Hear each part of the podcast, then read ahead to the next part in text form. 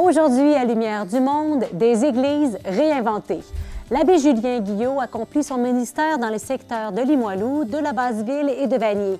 Des secteurs où la créativité avec les bâtiments religieux se révèle surprenante. À l'archipel d'entraide, chaque personne est accueillie chaleureusement et sans préjugés.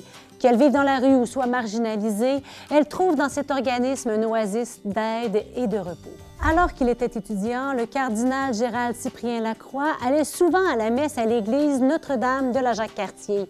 Aujourd'hui, elle a changé de vocation. Voyez ce qu'en pense notre archevêque.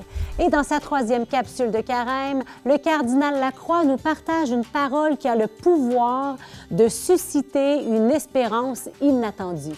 Bonne émission.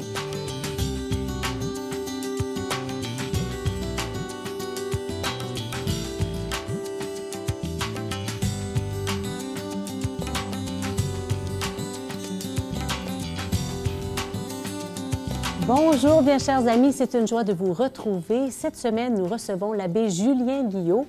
Il est originaire de Beauport et il a été ordonné prêtre en 1989. En 1997, il devient responsable diocésain de la pastorale jeunesse. En 2015, il reçoit le prix Fidéide, personnalité touristique de l'année 2015 pour le projet de la Porte Sainte. Il est également le responsable du groupe de chanteurs Les Prêtres. En 2015, l'abbé Julien Guillot devient curé des paroisses de Limoilou et responsable du sanctuaire Notre-Dame de Rocamadour. Maintenant prêtre responsable de l'unité missionnaire Limoilou-Basseville-Vanier, il s'intéresse au bien-être spirituel des personnes et il est sensible au patrimoine religieux. Bonjour, l'abbé Julien. Bonjour. C'est une joie de vous recevoir ici. On vous voit souvent dans nos capsules, reportages sur acdq.tv, Lumière du Monde, mais là, on vous a ici sur le plateau. Ça me fait plaisir. Alors, euh, tu es modérateur, je viens de le dire, de l'unité missionnaire Limoilou, Basseville, Vanier. Mhm. Est-ce que tu peux nous parler de ces communautés chrétiennes, les joies et défis dans ce coin-là, dans ces quartiers de la ville? Alors euh, là, je découvre euh, Basseville-Vanier parce que c'est depuis le mois d'août que j'ai été nommé comme modérateur pour l'ensemble. Mais ce que je vois, ce qui me, frappe beaucoup puis qui m'inspire, c'est le zèle apostolique de ces communautés. Mm. Évidemment, on est au centre-ville, il y a toutes sortes de réalités sociales, euh, des défis, mais à travers ça, il y a des croyants qui euh, prennent la vie communautaire en main mhm. et la vie spirituelle aussi. Donc, dans le contexte missionnaire, j'ai déjà dans les milieux des leaders. Ça, c'est encourageant parce que là, mhm. on peut bâtir. Et donc, le rôle du pasteur devient plus quelqu'un qui coach, qui habilite, qui mhm. accompagne les baptisés, qui eux-mêmes annoncent l'Évangile avec les gens. Ah, c'est beau. Puis, euh, donc, on parle aujourd'hui de nos églises, en quelque sorte, réinventées. Hein? Nouveau défi hein, en église. Un projet unique a été élaboré avec l'Église Saint-Charles de Limoilou. Quelques mots là-dessus. Oui, alors, euh, l'Église, il faut le savoir, l'Église Saint-Charles de Limoilou a été fermée au culte, désacralisée en 2012. quand moi, je suis arrivé en 2015, il y avait déjà des projets communautaires, des tentatives de, de redonner vie à ce bâtiment-là dans une approche communautaire. Il faut comprendre qu'il y a l'aspect du bâtiment comme tel et ce que ça représente symboliquement pour les gens du milieu?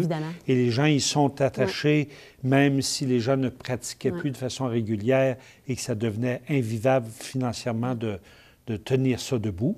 Mais l'intérêt de le tenir debout, c'est aussi l'histoire, l'aspect patrimonial. Et donc, on recherche toujours que ça revienne à la communauté. Et c'est toujours un défi parce que c'est assez coûteux, mhm. pas assez coûteux, très, coûteux. Et euh, après quelques tentatives, euh, on, est, on, est, allé, on a eu une offre d'une compagnie de cirque, machine de cirque. Mhm. Et ce qui est intéressant dans les Moineaux, il y avait déjà, avec l'Église Saint-Esprit, l'école de cirque. Et là, une compagnie de cirque nous approche pour utiliser l'église et les gens avaient une grande sensibilité au patrimoine. Donc, ne pas toucher à l'esthétique de l'église, mais réaménager à l'intérieur pour faire des spectacles. Donc, sur le plan, euh, j'allais dire commercial ou euh, artistique, ça devient comme une grappe d'entreprise l'école de cirque et à côté, à un kilomètre, machine de cirque qui permet de diffuser des spectacles, alors que l'école de cirque est faite pour la formation, ils ne sont pas vraiment équipés pour faire des spectacles. Donc l'autre devient un partenaire, pas un compétiteur, un partenaire. Et on commence à créer, dans le fond, que Québec est un lieu pour le cirque dans notre histoire. Donc, euh, ça, c'est intéressant. Et quand on touche aux artistes, souvent, c'est des gens qui euh, euh, gagnent la vie difficilement. Donc, leur offrir dans ce milieu-là, ils peuvent avoir des logements abordables et tout ça, et ça leur permet d'exercer leur art. Mhm. Et il faut savoir que l'aspect artistique, c'est pas très loin du spirituel. C'est très, la ah, sensibilité est, proche. Là. Ah oui. Et j'ai vu travailler l'équipe de machines de cirque et ils ont compris le sens de l'architecture de l'Église. Donc, leur spectacle est influencé par l'environnement. ça, c'est très ah. intéressant. C'est vrai qu'on n'imagine pas ça spontanément, hein? mais euh, et dans, un autre univers, on va dire, on a entendu parler abondamment de Saint-Roch, de son sous-sol dans les médias mhm. dans les derniers mois. Est-ce qu'il y a de nouvelles avenues pour cette église? Qu'en est-il? Hein? Cette église qui est quand même, somme toute, assez importante dans le quartier, dans le milieu. Là. Oui, d'ailleurs, cette église-là fait partie de l'image intégrale de la ville de Québec. Mhm. La ville l'a bien compris en, choisissant de la mettre parmi les huit églises à sauvegarder dans la ville de Québec. Et donc, ça, c'est un, acquis, on peut dire, mais en même temps, c'est un gros défi. Mhm. Et à la base, dans la mission de l'Église, prendre soin du plus petit, c'est comme notre ADN. C'est central. Hein? Évidemment, on n'a pas nécessairement les ressources humaines mhm. pour, euh, pour donner tous les soins nécessaires. Euh, on parle de maladie mentale, de dépendance, etc. Donc, il y a des organismes spécialisés. Et dans Saint-Roch, il y en a beaucoup mhm. pour venir. Mais on a quand même un lieu, on est au centre. Et donc, on a un rôle à jouer là-dedans. Et euh, dans ce qui s'est passé antérieurement, il y avait des défis. On ne réussissait pas à donner le service de qualité qui conviennent. Et donc, euh, ça l'a permis de, se repositionner. Comment poursuivre notre mission puis avec des partenaires fiables euh, dans la longue durée. On ne peut pas faire des choses juste ponctuelles. Et donc, c'est entrepris un dialogue avec la Ville de Québec et on a jugé que la Ville est un partenaire sérieux, mm-hmm. euh, financièrement appuyé aussi. Et donc, le projet qui est sur la table, et la Ville a signé une promesse de location pour prendre tout l'espace du sous-sol et réorganiser le sous-sol en fonction de ces besoins-là, mais aussi, et ça c'est important, la mixité d'utilisation des lieux. Et donc, le milieu artistique, culturel aura éventuellement des espaces, ça va s'organiser. Et la paroisse a gardé son droit de regard sur tout ce qui va s'y passer pour pas que ça soit en, en opposition aux valeurs de l'Église. Et ça, la, ville a aussi bien compris, accepté l'idée. Et à ce moment-là, euh, on va pouvoir euh, déployer de façon plus sûre et à long terme. Oui, c'est une bonne, nouvelle, ça. Oui, c'est une bonne nouvelle. une bonne nouvelle. Évidemment, euh, c'est quand on, fait de la recherche à tâtons, hein, puis on finit essai-erreur, et là, ben, on pense qu'on a trouvé une formule gagnante pour tout le monde. Mm. Parce qu'on ne veut absolument pas mettre de côté les itinérants. Mhm. C'est une réalité sociale qui fait partie de tous les centres-villes. On doit vivre avec cette réalité-là et qu'ils se sentent accueillis, mais en même temps que les fidèles se sentent aussi en sécurité quand ils viennent à l'Église. Que ce soit une vraie rencontre de la communauté réelle et du quartier dans Sa mixité, dans sa mixité, exactement. une vision complète, globale. Oui, tout à fait. Quand on parle de reconversion, de requalification mhm. d'église, c'est quoi les principaux enjeux à ne pas perdre de vue pour que le projet, justement, soit en adéquation avec la mission de l'Église? D'une part, là, il faut euh, briser le tabou de dire que l'Église appartient à tout le monde puis qu'on doit donner nos églises. Mm-hmm. Ça, c'est un vieux concept qui ne tient pas la route. Les églises appartiennent aux fidèles gérés par l'Assemblée de fabrique. Et donc, il faut assurer, quand on requalifie ou qu'on vend éventuellement, ou que d'autres propriétaires prennent possession de l'Église, que l'usufruit de ça puisse permettre de poursuivre la mission pastorale mhm, et mhm. garder, particulièrement au, centre-ville, une présence d'Église qui peut évoluer. Évidemment, avec des grosses églises comme ça, on peut penser que est-ce qu'on les aura toujours à l'usage du culte? On ne sait pas trop. Il faudrait être devin pour le dire. Mais nous, ce qu'on essaie de faire, c'est avoir mixité d'usage des lieux et l'aspect culturel se, se, marie bien avec l'aspect spirituel. Il faut que ça soit fait des règles de l'art. L'aspect touristique est un aspect où on fait découvrir le patrimoine et l'aspect spirituel du lieu, l'architecture, etc.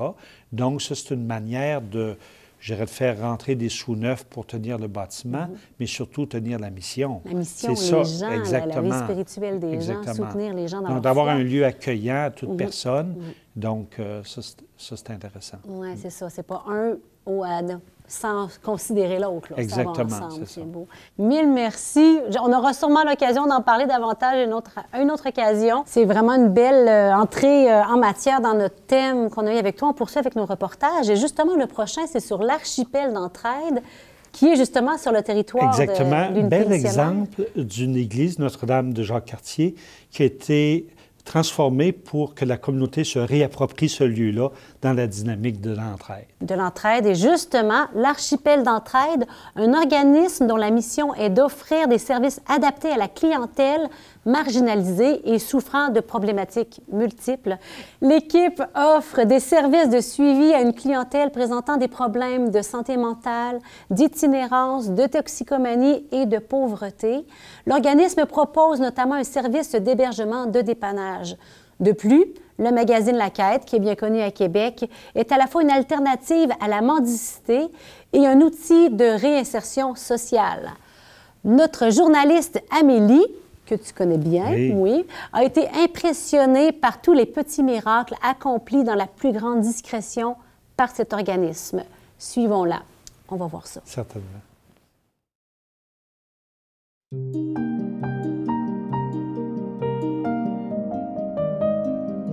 Je suis avec Madame Diane Morin qui s'occupe de l'organisme L'Archipel d'entraide. Madame Morin, bonjour. Bonjour. Pouvez-vous me, me raconter c'est quoi cet organisme-là? L'archipel d'entraide est né à la fin des années 90 pour venir en aide aux personnes qui vivaient la désinstitutionnalisation dans la région de Québec. ça se passait surtout au centre-ville. Alors, on est arrivé sur la côte d'Abraham en 1989 avec euh, des intervenants de rue, puis on a ouvert rapidement un petit café. Puis au cours des années, on a vu qu'on pouvait aller plus loin pour aider les gens. Alors on a parti des projets, dont le journal La Quête, commencé à vendre le journal dans la rue en 1995. Euh, ça aide les personnes qui, vendent le journal, mais aussi ça les aide financièrement, mais ça les aide aussi sur le plan de l'estime de soi, euh, euh, de recommencer à avoir une vie sociale, etc. Ça fait quand même du bien aux gens. Puis aussi, on a parti le projet Accroche-toi très vite, euh, on s'est aperçu que les gens cherchaient des endroits où rester. Il n'y avait rien qui leur permettait d'être assez euh, à, leurs moyens, je dirais. Alors, on a commencé le service Accroche-toi, puis ça s'est développé par la suite. On est descendu ici en 2005, dans l'église ici. C'est qui les gens qui viennent ici? Les gens qui sont ici actuellement, qui se reposent, ça c'est notre dernier projet, c'est le répit de l'archipel, c'est un répit de jour. Alors, euh, les, gens qui vivent dans la rue, euh, euh, souvent durant la, nuit, ils sont obligés de circuler. Ils peuvent pas toujours trouver un endroit dans un refuge. Des fois, ils sont en état de consommation. Des fois, ils veulent pas aller non plus dans un refuge. Mais de jour, ils sont fatigués. Fait qu'ils peuvent venir se reposer ici. Fait que, puis à partir de là, ben là, on peut leur offrir d'autres services. On a des services de suivi dans la communauté. Est-ce qu'il y a beaucoup de gens qui vous fréquentent? Là? Au cours euh, d'une année, c'est environ, euh, l'année dernière, 1600 personnes différentes qui ont eu recours à nos services. Ça peut être une fois, comme ça peut être 20 fois, 30 fois. Là, euh. Est-ce que vous portez un rêve, là, vous, Madame Diane? Là? Bien, je pense que si on n'avait pas besoin d'exister, ce serait pas mal ce qui aurait le plus merveilleux. Là. il y a beaucoup de souffrance hein, autour de nous. Là, puis on aimerait, on aimerait ça que tout le monde ait sa place dans la société, puis euh, tout le monde ait un toit, puis suffisamment à manger, etc., puis suffisamment aussi pour se développer, puis être heureux.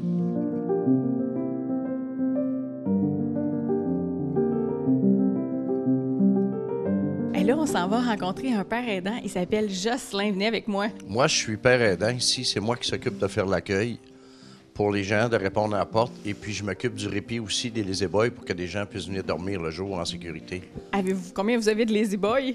On a cinq lazy boys plus trois matelas. Puis Fait il- qu'on peut accueillir huit personnes. Est-ce qu'il y a un gros achalandage? Ah, c'est, ça l'arrête pas. Ça l'arrête pas. Ça va pas en diminuant, mais plutôt en augmentant. Puis les gens viennent ici euh, une heure, euh, passer une demi-journée? Euh, Il y, en a, y en a que c'est la journée au complet, il y en a que c'est la demi-journée, euh, ça peut alterner. Il y en a qui ont besoin de quelques heures, après ça, ils repartent, puis euh, euh, je remets quelqu'un d'autre à sa place, puis euh, il peut passer euh, jusqu'à... J'ai vu euh, ces temps-ci jusqu'à 18 personnes euh, venir dormir. Ouais, il commence à faire froid. Ouais, hein? ouais.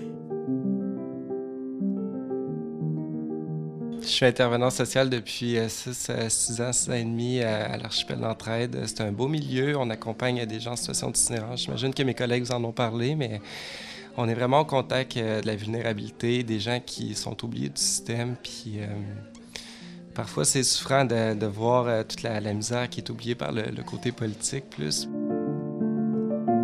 Récemment, j'étais allé manger avec un, monsieur qui avait réussi à garder sa sobriété pendant un an. Ça, c'était un nice moment parce que justement, ça faisait un an qu'il travaillait pour sa sobriété, puis on était allé manger des sushis, puis euh, c'est pas que de la misère à l'archipel là, il y, a, il y a beaucoup des beaux moments. En fait, euh, au quotidien, il y a des beaux sourires, on- des belles rencontres ponctuelles. euh. Ah, c'est, euh, c'est, euh, c'est quelqu'un qui vous a appelé probablement avec notre téléphone. Pourquoi est-ce que tu as choisi de faire euh, ce travail-là de père aidant? Ben, c'est, c'est- moi, c'est de, de, de- j'y ai passé par là, je sais c'est quoi. Euh, j'ai eu besoin, je suis allé à la Maison Revive, j'ai, euh, c'est là que j'ai cheminé à la Maison Revive, et puis après ça, ben, je pense que j'ai, euh, j'ai été père aidant substitut pour la clinique Spot. Puis après ça, ici, on m'a approché pour pouvoir m'occuper du répit. Puis euh, moi, j'aime bien ça. Ça, me- ça garde, euh, ça, me, ça garde en forme dans le sens que j'ai pas envie de retourner où ce que j'ai déjà passé. J'avais le goût de te demander c'est quoi la, la joie que ça t'apporte dans ta vie là, de, de- de faire cette différence-là? mais- Ben, c'est quand je réussis à, à accrocher quelqu'un, puis euh, à ce qu'il s'en sorte, puis qu'il qu'il décide de cheminer pour le faire, puis tout, comme moi j'ai fait, comme des gens ont fait avec moi.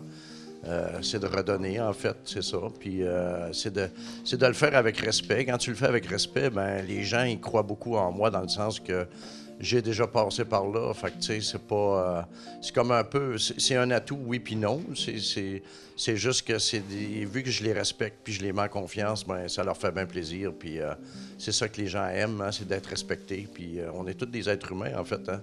Derrière chaque personne, il y a une histoire. Quand on la connaît, ben c'est différent. comme on voit la personne d'une façon différente.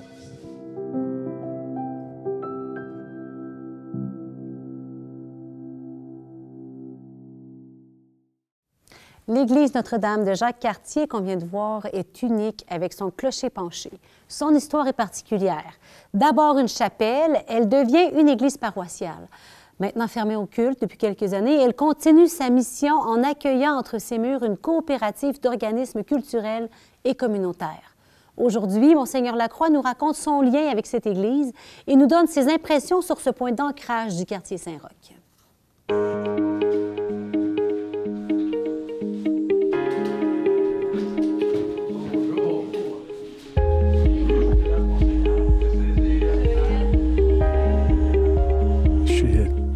De revenir dans cette église de Notre-Dame de Jacques-Cartier. Ici, euh, entre les quartiers de Saint-Sauveur et de Saint-Roch, j'ai habité jeune ici, jeune adulte, probablement de 18 à 23, 24 ans. Euh, J'étais sur le marché du travail et euh, je venais ici dans cette église tous les matins à 6 heures pour participer à la messe. Monseigneur Paul Nicole descendait de l'archevêché tous les matins pour célébrer la messe et ça donnait bien parce que je venais à 6 heures et je partais après pour mon travail. Alors, euh, j'ai beaucoup de très beaux souvenirs dans cette magnifique petite église. On est dans un bâtiment qui a été construit pour euh, vivre sa foi. Comment est-ce que vous réagissez face à ce que c'est devenu ici, le projet de la nef et tout ça? De fait, ça a été construit ici par les congrégationnistes, hein, les gens qui euh, faisaient partie d'une congrégation à la Sainte Vierge et qui venaient faire leur dévotion. C'est devenu une église paroissiale, mais euh, avec le temps, euh, il n'y a pas juste le culte qui se célèbre ici. On prend soin aussi des gens à d'autres niveaux. avec les églises qui y a tout près d'ici, Saint-Sauveur, Saint-Roch, bon, Saint-Malo. Euh, il y avait moins besoin de cette église-ci et elle était euh, cédée à des organismes qui s'en servent pour euh, aider les gens de bien des façons. on peut être triste d'une certaine façon de perdre un si beau lieu de culte, mais notre foi, c'est pas juste le culte, c'est aussi prendre soin des, gens dans toutes sortes de besoins et de voir des organismes qui s'occupent des itinérants, des gens avec des dépendances, des gens avec toutes sortes de besoins et de voir que ce lieu maintenant sert pour cela. C'est encore pour la communauté et ça prend soin des pauvres. Alors moi, je me réjouis que l'Église a accepté Hein, que les gens du milieu acceptaient aussi de convertir cette Église. C'est un peu un drôle de mot, convertir, mais il sert bien ici pour qu'il serve encore et encore. Pendant longtemps, nous l'espérons, pour tous les organismes du milieu. Quand on pense justement à conversion d'église, euh, requalification d'église, c'est quoi votre souhait là, dans, dans, ces processus-là? On cherche toujours à ce qu'une église qui n'est plus appelée être un lieu de culte puisse servir à la communauté. C'est toujours notre premier désir. C'est pas toujours possible.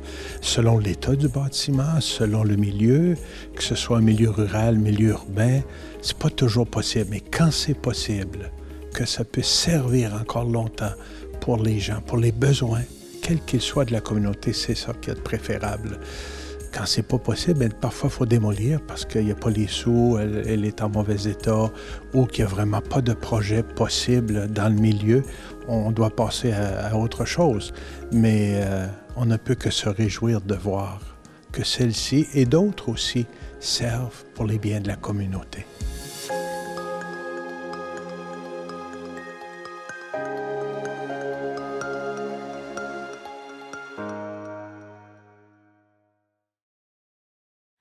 Travers la troisième capsule du carême du cardinal Lacroix, nous nous asseyons au puits avec Jésus et la Samaritaine pour découvrir une parole pour désaltérer nos soifs d'amour véritable, de fidélité et d'espérance.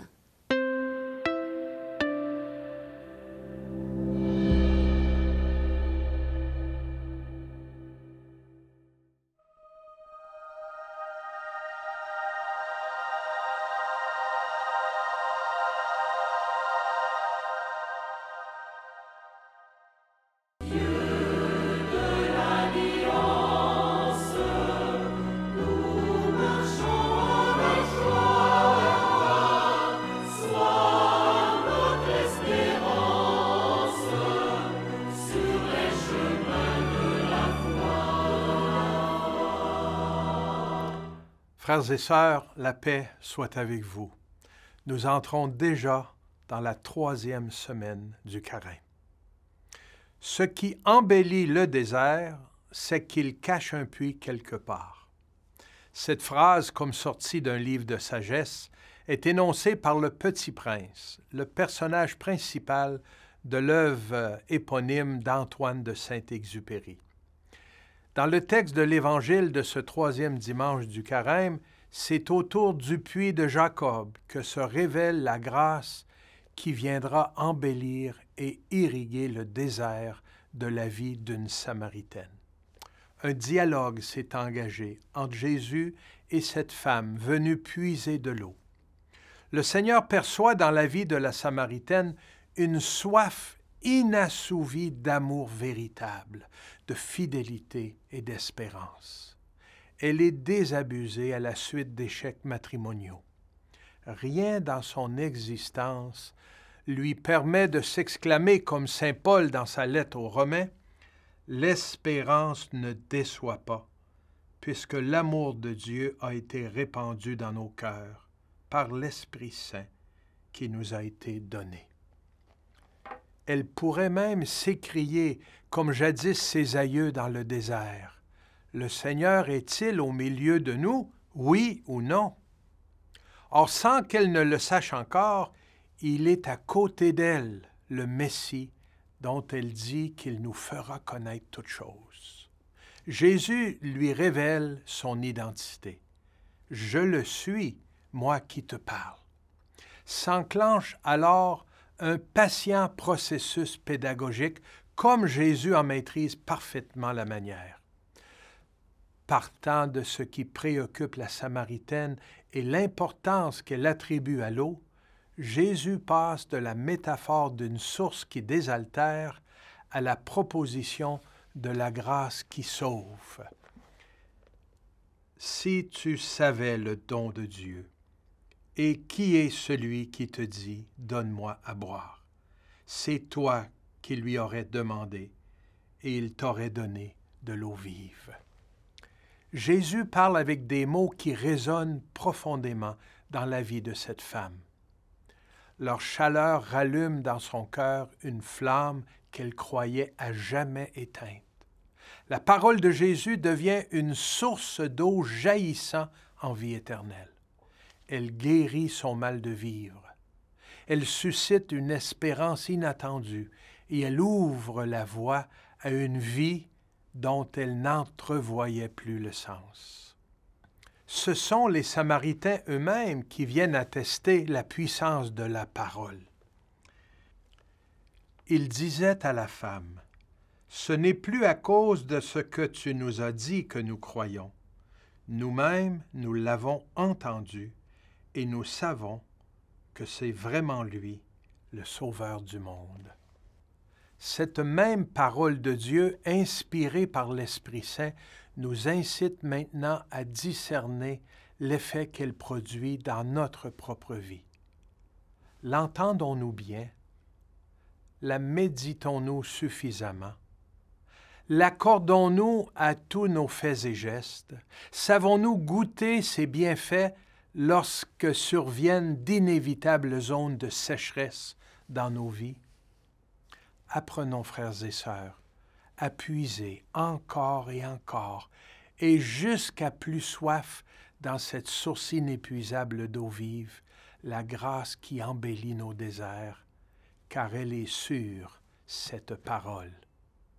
Quel beau projet pour la suite de notre marche dans ce carême. Bonne semaine, bon dimanche.